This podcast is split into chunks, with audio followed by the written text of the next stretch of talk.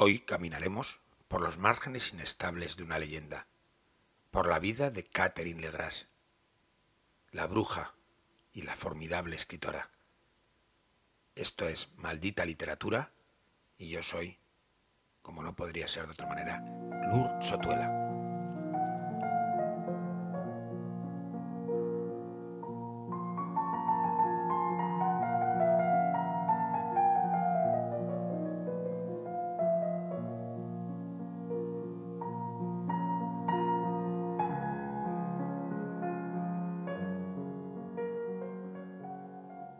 Martes de invierno de hace ya muchos años. No recuerdo cuántos, pues ya se sabe que los años y los días no se pueden contar como manzanas o como monedas, ya que cada día, cada instante es diferente al anterior. Mientras paseaba por una ciudad costera, a la que había sido invitado para dar una conferencia, encontré un libro abandonado sobre un banco de un céntrico parque. El extraño volumen estaba muy viejo y subrayado, y tenía anotaciones manuscritas y extraños apuntes en sus márgenes. Su título era El fuego del instante, y la foto que de su autor aparecía en la solapa, una mujer de pelo azabache con la cara prácticamente oculta entre las manos, atrajeron poderosamente mi atención, e hicieron que sin saber muy bien cómo, acabara el libro en el bolsillo de mi gabardina. Ya en el hotel aquella misma noche, sus páginas incendiaron mi mente con imágenes oscuras e historias ajenas a la ortodoxia literaria. La mágica narración que gobernaba aquella novela, podríamos encuadrarla en este género, parecía más un sombrío sortilegio que una ficción. Era imposible no atribuir a aquella fábula una intencionalidad arcana e impenetrable, no apta desde luego para los no iniciados. La inicial curiosidad por el fuego del instante, por aquella poderosa y extraña historia, y desde luego por su autora, se tornó en obsesión, y durante semanas dediqué la práctica totalidad de mis esfuerzos a descubrir los secretos que se escondían tras aquel libro. Catherine Legras era hija de un terrateniente sudafricano, oriundo de los Países Bajos, y había nacido el primer día del siglo XX, con sus brillantes y azules ojos abiertos en la mansión familiar situada cerca de Johannesburgo. Su madre falleció durante el parto, siendo criada por una mujer a la que ella llamó Mamá Viento. Se inició en la más ancestral y oscura magia a través de su niñera y en la literatura frecuentando las más prestigiosas escuelas y universidades del mundo, donde dejó, a su paso, como aseguran varios de sus compañeros y profesores, un recuerdo amargo pero potente, y la sensación de que poseía una perversa inteligencia. Aseguran, los pocos que se atreven a hablar de ella, que poseía una belleza deslumbrante y que era imposible no abismarse en sus ojos celestes, de inconcebible profundidad y hermosura. Cuando contaba 25 años, publicó en varias revistas y periódicos locales algunos poemas ligeros, no tan influidos por el ocultismo como la mayoría de sus escritos posteriores, pero ya con tintes pesimistas. Los siguientes versos, publicados en la revista El Verbo Soñado número 86, prefiguran el rumbo posterior por el que discurriría su literatura.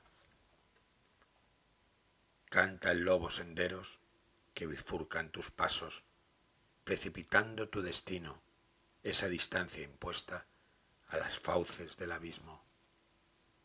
Quieres aprender a aullar, pero solo es silencio lo que brota de tus ojos una gutural afonía se derrama en tus palabras y la certeza te muerde, te desgarra, abandonando en el paisaje vacío y en mi mirada añil el espejo donde perder todos los sueños. Este hermoso poema se titula La huida. Catherine Legras, durante el periodo de entreguerras, viajó durante unos años por la desangelada Europa. Fueron muchos los sucesos y las anécdotas que de aquella época se pueden hallar en artículos especializados, libros y también en la prensa. En 1935, dos hechos marcarían la existencia de Catherine, su matrimonio con el conde alemán Víctor von Strauss y el fallecimiento del aristócrata tres meses después en extrañas circunstancias, que nunca se pudieron clarificar a pesar de la minuciosa investigación que llevó a cabo la policía austríaca. La poeta sudafricana recibió en herencia una fastuosa fortuna, que dilapidó en poco tiempo en peculiares actividades de las que no he podido reunir demasiada información.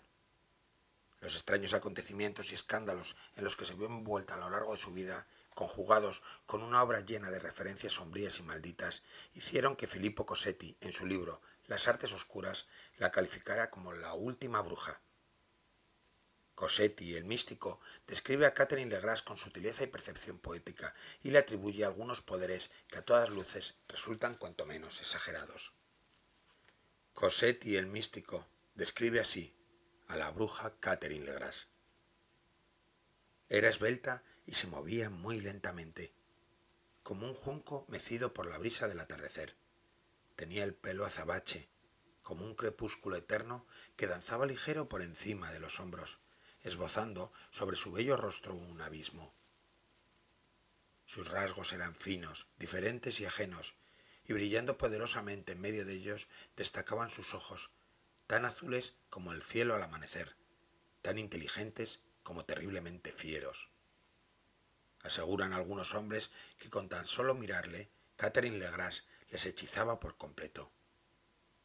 Hay una larga lista de enamorados de la bruja que perdieron fortunas y salud tratando de complacer a su amor. Catherine Legras era cruel y mortífera, pero jamás se pudo probar ninguno de las numerosas muertes que sucedieron en su entorno, ya que poseía el don de la ubicuidad, y sus coartadas eran siempre impecables. Podía estar cometiendo un crimen y asistir al mismo tiempo a una velada en la que se encontraba el jefe de policía. Dejemos por ahora a un lado la leyenda y centrémonos en su parte literaria. A Catherine Legras se le conocen dos novelas. La encontrada por mí en la citada Mañana Invernal y el titulado El oro de los sueños, que he podido leer en la biblioteca de Lovaina en uno de los pocos ejemplares que todavía sobreviven al tiempo y que a mi entender es la más completa y poderosa. El hipnótico y oscuro sortilegio y el poder de la palabra que en la obra se despliegan impiden que el lector levante los ojos de sus páginas, consiguiendo que los secretos y astucias que encierra la trama ardan en el imaginario del lector como si estuviesen escritos con fuego. Merece la pena detenerse por un instante en las palabras del escritor y teólogo belga Jacob Mila. Tras la lectura de la obra de Catherine Legras, un escalofrío se instaló en mi mente, como si de un relámpago se tratara. Es el oro de los sueños una narración tan significativamente malvada, pese a su incontestable valor literario, que su lectura debería estar prohibida. Rezuma malignidad, ignominia y sordidez. Sus páginas contienen lo más abyecto que ha alcanzado mis ojos. Es necesario acabar con esa perversión y desde luego con la hechicera que lo ha escrito. A pesar de la crítica de Jacob Mila, El oro de los sueños encarna, a nuestro parecer, una de las obras más originales surgidas en África. Su valor literario trasciende la moral, los miedos y los tabúes sociales, y es sin lugar a dudas una novela tan original como poderosa. Y con sus extensiones, estamos seguros, ha influido en generaciones posteriores y en la forma de escribir de todo un continente. Legó también Catherine a la posteridad un libro de poemas, que lleva el título del latido oscuro. Fruto de la casualidad, ha llegado a mis manos en las últimas semanas. De estilo abigarrado y gótico, profundo y complejo, se vislumbra en él la existencia de recónditos secretos, de lecturas paralelas.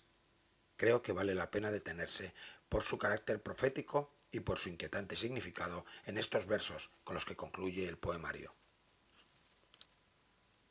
No pertenezco ni al fuego ni a la noche. No habrá nada que pueda detenerme, ni el hombre, ni Dios, ni la muerte. Con mis palabras seré el sueño más allá de tu sueño. Durante la noche del 16 de junio de 1976, en los disturbios raciales ocurridos en Soweto, un grupo de religiosos belgas, seguidores de Jacob Mila, capturaron a la que se hacía llamar hija del viento y arrasaron la mansión en la que Catherine vivía y donde oficiaba sus protervos cultos. Su casa y todo lo que había dentro fue incendiada por considerarla impura y peligrosa. Allí, según la opinión de varios expertos, ardieron un par de obras de la escritora, irrecuperables textos que podrían darnos mayor perspectiva sobre su vida y su cosmovisión, pero que se perdieron para siempre como mariposas que han aprendido a arder. Antes de que la bruja pudiera hechizar con sus peligrosos ojos azules el corazón de alguno de los monjes, sin juicio ni impedimento moral, la prendieron fuego. La hoguera donde Catherine ardió iluminó el cielo de Johannesburgo durante horas. Hay quien afirma que no dijo una sola palabra mientras las llamas le devoraban. Solamente sonreía, regalando a la noche un enigmático e ignominioso gesto que resplandecía en su bello rostro.